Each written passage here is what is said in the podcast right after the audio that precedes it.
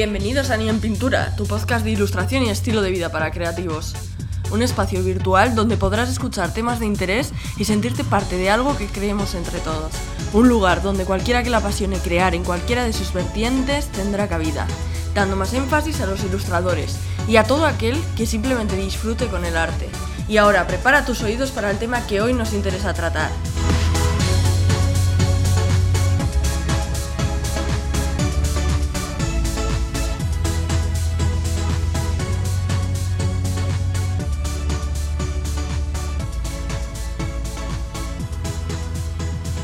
Tal ha ido la semana? Espero que bien, que hayas cogido tu bebida favorita y estés dispuesto a disfrutar de este nuevo programa en el que voy a hablarte de ideas para ilustrar. A la hora de ponernos a dibujar, son muchas las excusas que podemos darnos, como cuando queremos hacer deporte pero nuestro cerebro aún no está habituado y genera una cantidad ingente de excusas para que no alteremos esa forma de hacer las cosas en el día a día. El cerebro quiere economizar la energía de la que dispones y lo que no quiere es que cambies tus hábitos así porque sí. Porque incluir un hábito nuevo a tu vida significa gastar más energía de la necesaria. ¿Qué hay que hacer entonces? Pues hacerlo igualmente y acabará desistiendo y acoplando esa tarea nueva convirtiéndola en un hábito. La insistencia en recomendar a nuevos dibujantes que practiquen a todas horas es precisamente porque llega un punto donde se convierte en un hábito y ya no cuesta ponerse a hacerlo, y más tarde se acaba convirtiendo en una necesidad, que si no haces, echas en falta. De modo que punto número uno, practica muchísimo, todos los días que puedas. Pero es que no tengo el material adecuado, es que no sé cómo se hacen las cosas, es que no sé qué tema dibujar. Todos son excusas. Piensa que en un primer momento no vas a hacer la obra de tu vida en el primer intento. Seguramente te salga mal, pierdas material y rompas cosas, como en cualquier otro ámbito de la vida cuando empiezas con algo nuevo. De modo que no te preocupes por el material. Contra más económico, mientras te sientas a gusto, el mejor. Tampoco te preocupes por cómo se hagan las cosas. Tú empieza a hacerlas y según te vayan surgiendo las problemáticas, ya irás solucionando. Y tercero, ¿hay algo escrito sobre que un tema sea mejor que otro para dibujar? Te lo voy adelantando, no. El tema que tú elijas simplemente tiene que cumplir una cosa, que te motive, que te haga sentir algo, para que luego esa obra también intente transmitir algo a los demás. Si a ti no te transmite nada, es difícil que transmita nada a los demás. Bueno, pero ¿cómo sé qué temas hay o puedo dibujar? Pues prácticamente todo el mundo real y todo el mundo imaginario. Ya sé que es una definición muy genérica, pero es que es la mejor que lo describe. Ya, muy bien. Sé que puedo pintar retrato, bodegones, paisaje, pero ¿de dónde saco las ideas? Vale, llegados a este punto, te voy a dar unas cuantas ideas concretas que me parecen interesantes por si pueden ayudarte a generar nuevas ideas siempre recomendándote que las modifiques a tu gusto, ya que recuerda que la impronta de tu arte la marcas tú como artista, filtrando lo que dibujas mediante tu modo de observarlo e interpretarlo. Puedes comenzar utilizando materiales inesperados, como post-it o dados o electrodomésticos para crear tu tema. De modo que por medio del color, por ejemplo, puedas alejar al espectador y hacerle ver lo que tú quieres que vea o sienta. También podrías utilizar el antropomorfismo, que es dotar de características humanas a animales para generar animales emotivos. Sobre todo se utiliza en ilustración infantil, pero también puede atraer a tu público más adulto. Todo depende del carácter que le impregnes a dicho personaje. Por otro lado, el objetivo principal de una ilustración consiste en transmitir un mensaje y no tanto en producir una representación estándar del mismo por lo que si tú centras la atención en uno o, dos características esenciales, cualquier personaje podrá sustituir a una persona o una idea. Otra de las opciones puede ser crear una criatura adorable. Intentar que tu personaje llegue a gustar a un gran número de personas es una tarea que tiene que cumplir muchos requisitos concretos basados en ser agradables. A veces, numerosos personajes de este tipo surgen de la necesidad de crear un mundo más agradable, por ello, los creadores de estos utilizan experiencias propias de sus vidas para construirlos. También, mediante el realismo mágico o a través de la fantasía, así como por medios antropomórficos y metamórficos, se puede lograr transmutar o transformar una criatura en otra, de una especie totalmente nueva. Dentro de las transformaciones, también podemos utilizar el recurso de transformaciones fantásticas. Por ejemplo, transformando un personaje de benévolo a siniestro. El ilustrador debe convertir lo ordinario en algo extraordinario de una manera chocante o contradictoria a veces. Por ejemplo, un libro que parece inofensivo, podemos caracterizarlo con rasgos animales o humanos de tal forma que parezca amenazante. Otra de las opciones puede ser provocar la sonrisa del espectador y utilizar el recurso de juego con las proporciones. En la diversidad está el gusto, y puedes dibujar una masa de personajes exaltados o exagerados de tal forma que le des un aire cómico a la ilustración. Puedes caracterizarlos con formas totalmente extrañas, alargando e injertando elementos de los cuerpos, exagerando su escorzo o coloreando de maneras exuberantes. Otra de las maneras de representación más antiguas y tradicionales, vistas por todos en los cuentos tradicionales y cuentos de hadas, es crear conflicto, de tal manera que veamos a un personaje como Heracles luchando contra Hydra y sus numerosas cabezas. Es un cuadro amenazante, pero cuenta una historia, narra un conflicto de una manera amenazante. La infantilización es otro de los recursos que podemos tener en cuenta. Se trata de lograr que lo grande parezca pequeño, cuando a una persona adulta se le insulta insinuando que es un niño, implica una serie de aspectos negativos, como inmadurez, narcisismo y conducta inadecuada. Infantilizar a un adulto en ilustración puede ser un gran insulto, convirtiendo la ilustración en una comedia inofensiva o una sátira letal.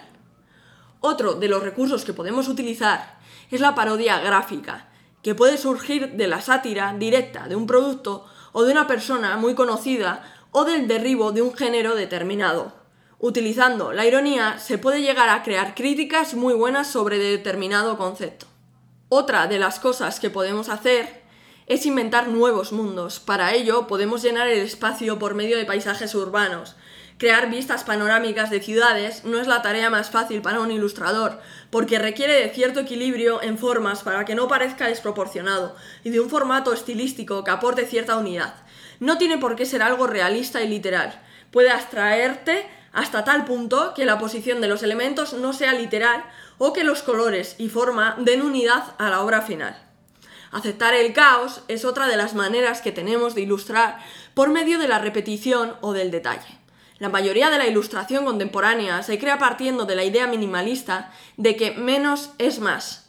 Es una idea que me parece correcta y adecuada, la complejidad en una imagen significa caos, y en un mundo y sociedad actual saturada de imágenes, lo que prima es que consumas cuanta más información visual en el menor tiempo posible, mejor. Pero tienes que ser consciente de que la riqueza visual que puede aportar una obra caótica, completa de detalle, en la que el individuo pueda deleitarse de una manera absolutamente gratificante, es también algo a tener en cuenta. Hay que olvidar que los patrones utilizados en estampados pueden ser de gran utilidad para un ilustrador que se dedica a imprimir en sus productos de merchant su imagen. De modo que contar con ilustraciones abstractas que parezcan selvas o patrones concretos que te evoquen cualquier sensación agradable puede ser parte de un estilo muy único. Por ejemplo, trabajos de este estilo los muestra Catalina Estrada en gran parte de su obra.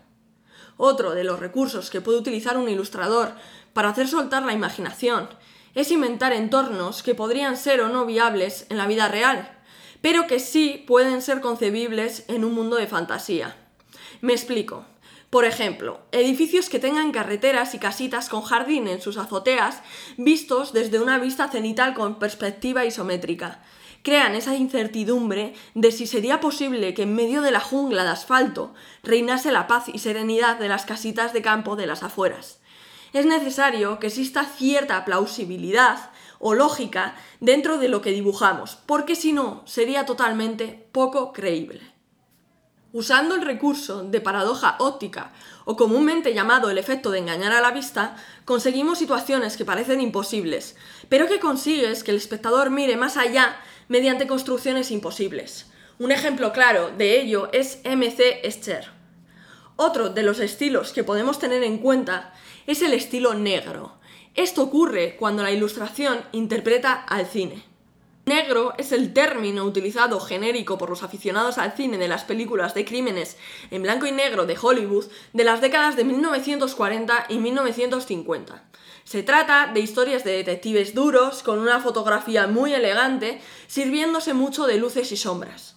El estilo se adapta muy bien a la ilustración dramática, que evoca una época y lugar en concretos. Otro de los recursos a usar es la caricatura, la cual es una exageración grotesca, humorística o ingeniosa de un retrato creado para entretener o como sátira. En ella, la distorsión es la maestra y no debe socavar el parecido identificable, o la licencia física fracasará en el intento. Aludir a un icono popular puede arrancar la sátira de las fauces de la cultura popular, bien sea de televisión, teatro, pintura y por supuesto del cine. Existen muchas maneras de usar estos recursos, pero la caricatura es la que mejor los exprime. También se puede jugar con la silueta y el goteo facial para que la identificación del rostro o personaje sea aún reconocible, como se hicieron en la campaña de Donald Trump mucho antes de que ésta estuviese en marcha. También se pueden utilizar materiales reciclados para componer el rostro de una persona. Y cuando el espectador se acerque, que se dé cuenta de que son objetos comunes, de lo más rudimentarios, posicionados de una manera en concreto, para que den la sensación a cierta distancia de ilusión de parecido a cierto personaje. Otro de los recursos que podemos usar es la transformación de los clichés. Por ejemplo, subvertir lo obvio hace que los clichés resulten útiles. Con una primera imagen de un cerebro que contiene un laberinto en un cerebro, se puede subvertir con una tercera idea, que es un nudo gordiano, de forma que éste revierte las dos anteriores, acompañado de un texto que dice pienso mucho sin pensar. Bram Holland 2016. La parodia utiliza una imagen conocida de un modo cómico o irónico. El homenaje consiste en emplear una imagen icónica para transmitir de manera elegante una idea nueva pero relacionada. Un ejemplo fue el del artista Gary Taxali en su ilustrativa respuesta a los terribles ataques terroristas en la sala Bataclan y otros puntos de París en 2015, en los que fallecieron 130 personas. Con esta ilustración de un ojo goteando una lágrima con forma de Torre Eiffel bajo el texto París, yo te amo, representaba la tristeza compartida a la perfección. Otro de los temas a tratar puede ser la comedia seria. En una portada de New Yorker se realizó un metro lleno de cerdos, en donde se entiende un enfoque de preocupación por miedo a una pandemia de gripe porcina en la ciudad de Nueva York en 2015. Puedes buscarla por el nombre del ilustrador, John Cuneo. En los tiempos que corren, bien se podría hacer una de metros llenos de murciélagos. En fin. A la hora de ilustrar un cerebro, en vez de hacerlo de maneras convencionales, se te puede ocurrir que la cabeza podrían ser púas que encajen con un peine. De esta forma reinterpretarías el concepto de cerebro que todos nos hubiésemos imaginado con formas curvas y sinuosas. Al final es darle una vuelta de tuerca a esos clichés e intentar representarlos de maneras nuevas y originales. Ciertos retratos de famosos como Elvis o Marilyn son una especie de cliché en sí mismos, porque resultan tan familiares que puedes reconocerlos solo por sus ojos, por su boca o por su nariz. Podéis ver un ejemplo en la obra de Tino O'Brien de 2016, Elvis Negro. Coge el concepto de América con Elvis y lo mezcla con el color de piel, aludiendo a los asesinatos de personas de color en aquel momento. También podemos utilizar recursos como juntar dos mitades distintas de dos rostros de un retrato para formar uno nuevo. Con ello se consigue la inclusión de género, de sexo, de razas o cualquier otro tipo de miembros representativos para evitar las acusaciones de prejuicios. Jugar con los objetos es precisamente lo que hace Christoph Niemann. Utiliza objetos de su día a día como un bote de tinta de color azul y después dibuja alrededor a un personaje sacando una foto. Desde la vista cenital que toma la foto, el bote hace una forma similar a la de la cámara de fotos y todo, línea y objeto real, se funden como un todo en la obra, dándole un significado en particular. Otra de las opciones que tenemos es recurrir a símbolos y metáforas. Tomar ideas del pasado como siluetas del siglo XIX puede resultar útil en un contexto actual si lo modificas de una manera adecuada. Ejemplo de ello es la portada de Silja Goetz de 2010 para La vida secreta de Emily Dickinson. Usar los mensajes sugeridos para realzar el aire de otro tiempo puede ser un recurso a no desestimar. Los símbolos y señales que vemos cada día se ignoran o se dan por hecho que forma parte de un lenguaje visual común y se funden con el entorno. Los ilustradores recurren a esas características compartidas para expresar sus mensajes. El uso de las imágenes determina si una ilustración está pensada para verla de forma literal o como un mensaje codificado. Por medio de imágenes que evoquen una época determinada, puedes conseguir sumergir al espectador de lleno en ese instante concreto. Usar la justaposición de una manera sorprendente mediante los símbolos y dos colores, por ejemplo, es otro de los recursos que podemos tener en cuenta. El negro y el rojo es una combinación cromática muy potente. La obra de Uya Pugar de 2012 muestra el concepto de inversión de riesgo por medio de un pájaro en un nido posándose en la parte superior de un globo inflado, de modo que el globo representa un colchón económico muy arriesgado. Mediante la sensualidad sugerida, mediante el arte de la insinuación, Podemos engañar a la mente mediante trucos gráficos. Por ejemplo, Norma Barr en 2009 ilustró cuatro plumas sobre fondos distintos cromáticamente para resaltar la forma de la pluma, evocando un aire sensual y haciendo alusión al título de su obra, Mujeres escribiendo sobre sexo. Es un hecho que el uso de la ilustración conceptual para temas médicos y relacionados con los medicamentos resulte de valor porque la mayoría de ellos son casi imposibles de transmitir de otro modo a un público no especializado las visualizaciones abstractas resultan imprescindibles para transmitir mensajes que de otro modo estarían cargados de imágenes técnicas, no tan agradables para el espectador. También puedes usar juegos de palabras visuales que utilizan imágenes, como los juegos verbales emplean palabras, y estas se producen cuando una imagen puede sustituir a otra de un modo ingenioso o irónico, de manera que haga referencia al original, pero también sugiera otro significado. Por ejemplo, Emiliano Ponzi, en 2010, hizo la ilustración Perdido en el código de barras. Se trata de utilizar un código de barras que represente, por un lado, árboles del cuento de Hansel y Gretel y un personaje que ha cruzado ese bosque. Y ese código de barras, es decir, el consumidor atraído por las miguitas de pan que en el cuento se dejan como cebo. La alusión es doble. El código de barras es la referencia simbólica reconocida en todo el mundo como consumismo y el cuento de los hermanos Green es la referencia narrativa. Juntas forman un doble gancho conceptual. Ahora bien, hablemos de las máscaras, lo que insinúan que hay debajo. El propósito de una máscara en el arte y en la vida consiste en ocultar la verdadera identidad, en ocasiones con fines perversos y otras para conservar el anonimato las máscaras de los superhéroes, los criminales, bueno, se nos viene a la cabeza un montón de ejemplos. Las máscaras empleadas en ilustración pocas veces sirven como símbolos positivos, casi siempre son misteriosas o amenazantes. Como recurso conceptual se utilizan para sugerir la ocultación de la verdad. También se pueden mezclar los significados. Empezar a mezclar conceptos y componer libremente dejando la imaginación libre para que todos esos simbolismos se unan en un guiso de ingredientes simbólicos imaginados. Podemos transformar también el tópico. Se puede convertir los objetos más cotidianos en algo interesante si se elimina su contexto habitual o se desplaza en un entorno inusual. Un recurso interesante es poder jugar con la información irónica, lo que es cierto y lo que no lo es, la visualización aburrida de datos en gráficas informativas puede convertirse en una herramienta popular y eficaz para comunicar historias detalladas y complejas. En el pasado fue un medio para mostrar y comparar datos estadísticos. Hoy en día se utiliza cada vez más como complementario ilustrativo o sátira. Los diversos formatos conducen al ingenio y al humor. Por ejemplo, el Estado de la Unión de Nicolás Beckland de 2009 te hace imaginar que cuando la ruleta se ponga en marcha cara en uno de los estados divertidos e irónicos del gobierno y la sociedad y la relación entre los dos. Como siempre te comento, te recomiendo que busques estas referencias, porque, nunca mejor dicho, una imagen vale más que mil palabras. Junto con la necesidad de más datos accesibles, los ilustradores tienen que encontrar medios nuevos e interesantes para lograr que los espectadores se interesen por los materiales que producen. La iconografía, una rama del diseño de logos y marcas, ha crecido considerablemente en los últimos años. Como último recurso, te voy a hablar de personalizar la información. Es decir, hablar con un amigo de manera gráfica. Esto más bien es un experimento, pero puedes probar a intentar representar temas cotidianos como sonidos, sentimientos cumplidos, interacciones con tu pareja, lo que se te ocurra, pero siempre de una manera gráfica.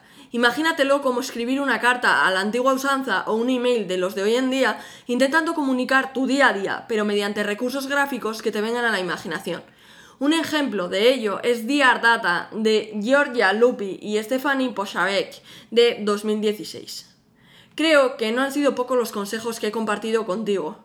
Quiero comentarte que me he documentado mediante el libro de ideas para la ilustración de Blume de Steven Heller y Gail Anderson, el cual recomiendo puesto que sigue siendo una guía fantástica para activar la creatividad del artista, que no pasa de moda para nada. Creo que después de escuchar este programa ya no tienes excusas para poner excusas y no querer ponerte a pintar alguna idea que se te haya ocurrido mientras escuchabas. Y también espero que haya removido un poco el concepto de ideas posibles al alcance de tu mano para poder hacer saltar esa creatividad que tienes pero que no te atreves a usar. Muchas veces estamos más pendientes de qué pensarán los demás sobre nuestra obra de qué tema es el que más está de moda y hace que más gente se interese por él, o de qué pequeñeces que realmente no son tan importantes como pensamos. Lo más importante de todo es que dibujemos lo que dibujemos, que nos apasione, que lo hagamos con ganas, que nos mueva como artistas por dentro, que seamos capaz como ilustradores de transmitir mensajes de la manera que nosotros consideremos más adecuada, pero que no sean nuestros miedos los que nos estanquen en un espacio infinito de nuestra imaginación.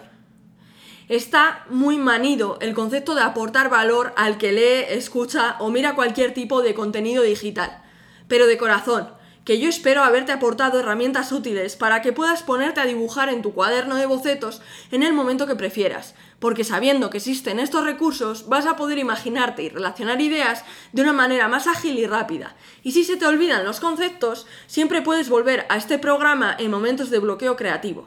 Incluso que a mí personalmente me puede venir bien volver a escucharme este episodio, porque creo que para poder aportar realmente algo, lo que sea, a otra persona, primero deberías poder aportártelo a ti mismo. Si a ti no te gusta tu obra, no se la metas por los ojos a otro. Si a ti no te transmite, tampoco transmitirá a otro. Y si a ti no te aporta nada, a otra persona tampoco. En fin, creo que va siendo hora de despedirse por hoy.